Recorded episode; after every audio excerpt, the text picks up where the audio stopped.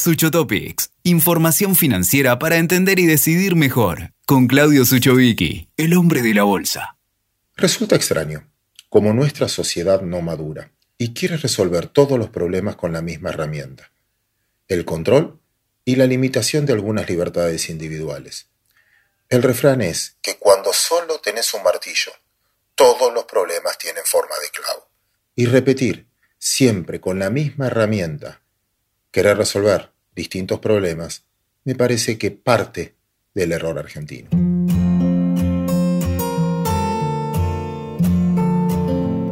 Entendiendo que el 50% de la economía argentina es informal, es muy difícil regular.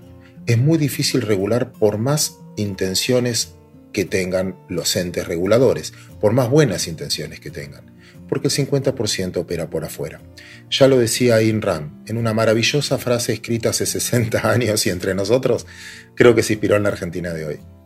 Decía ella, apruébense leyes que nadie pueda observar, que es imposible hacer cumplir y que no puedan interpretarse de manera objetiva e inmediatamente habréis creado una nación de transgresores. El título de este Sucho Topics para hoy que quiero compartir con ustedes es que la economía se define más por la ejecución que por el propósito. Todos tienen buenas intenciones, todos. Supongo que el gobierno, supongo que un padre de familia, supongo que en una empresa. El tema es la ejecución de esas intenciones. Por ejemplo, propósito o intención dirigencial sostiene que no importa tanto la seguridad jurídica. Para aumentar la inversión tiene que haber crecimiento. Para eso hay que fomentar el consumo. Y si uno fomenta el consumo, la gente demanda más bienes, al demandar más bienes, van a producir más y ahí van a tomar a la gente. Es el derrame de abajo hacia arriba. Y entonces utilizan muchas regulaciones para tratar de distribuir ese ingreso para que llegue a más cantidad de gente para sostener el consumo. Sin embargo, la experiencia nos demuestra que las inversiones no se consiguen a martillazos. Está claro que si no hay ventas, no va a haber producción, aunque haya mucha seguridad jurídica.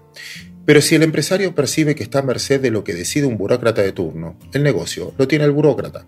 La inversión solo se va a orientar a proyectos de altos retornos o de conseguir buenos contactos para obtenerlos, para poder saltear la regulación. Casi de manual, estoy tentado irónicamente a decir casi de cuaderno. La inversión viene si percibe que puede ganar dinero, pero además que tenga la seguridad de sentir que es suyo, no que le cambien las reglas todo el tiempo. Pero déjeme agregar algo. Sin seguridad jurídica no hay inversiones, pero sin seguridad física no hay inversores, porque uno también quiere preservar en realidad su seguridad física. Y es ahí donde empezamos a exportar, no solo jóvenes, sino también empresarios. El propósito de la intención dirigencial sostiene que el precio del dólar debe controlarlo el Banco Central, pero repito, con un 50% de informalidad es muy ambicioso. ¿Quién fija el valor razonable del dólar? El presente o las expectativas de lo que puede pasar en el futuro. ¿El dólar vale 170 hoy por la percepción que tenemos hoy o por lo que creemos que puede pasar en el futuro? Y creo que eso no lo puede manejar nadie. La expectativa de la gente, por más relato que haya, solo surgen de la realidad que viven en su presente. Y ahí forjan un futuro de acuerdo a lo que están viviendo en su presente. El dólar en Argentina no funciona como moneda, sino como refugio de valor, y cuando uno siente inseguridad, busca refugio. Es imposible regular la voluntad del ahorrista. Aparecen otros mercados, paralelo, cable, MEP, dólar cueva. Tomen lo que tomen como referencia. No solo basta con una intención, falta la ejecución. Especificar una economía.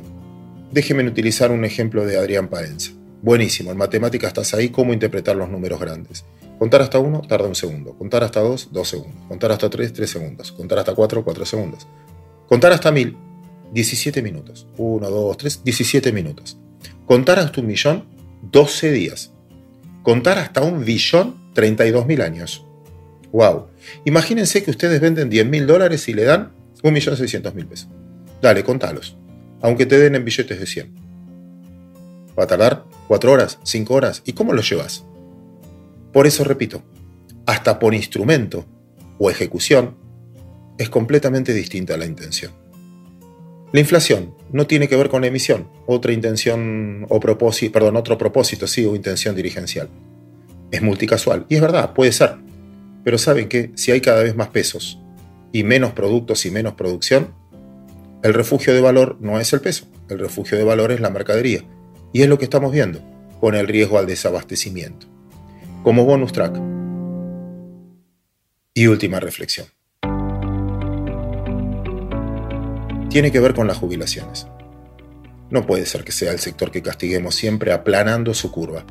Una persona que se esforzó toda la vida y pagó una buena jubilación no esté llevándose el resultado de su esfuerzo hoy. Porque eso nos puede llegar a pasar a nosotros en el futuro. Y si dejamos que pase, nos merecemos que pase esto en el futuro. Mi hermosa abuela, o bobeana, en Yiddish, me decía, casi con lágrimas, cuando nosotros teníamos que asistirla. No puedo repetirla en Yiddish porque no me sale, pero sí la voy a decir en castellano. Cuando un padre da algo a su hijo, ambos ríen. Cuando un hijo da algo a su padre, ambos lloran. El propósito y la intención pueden ser dignos. La ejecución es lo que marca la diferencia.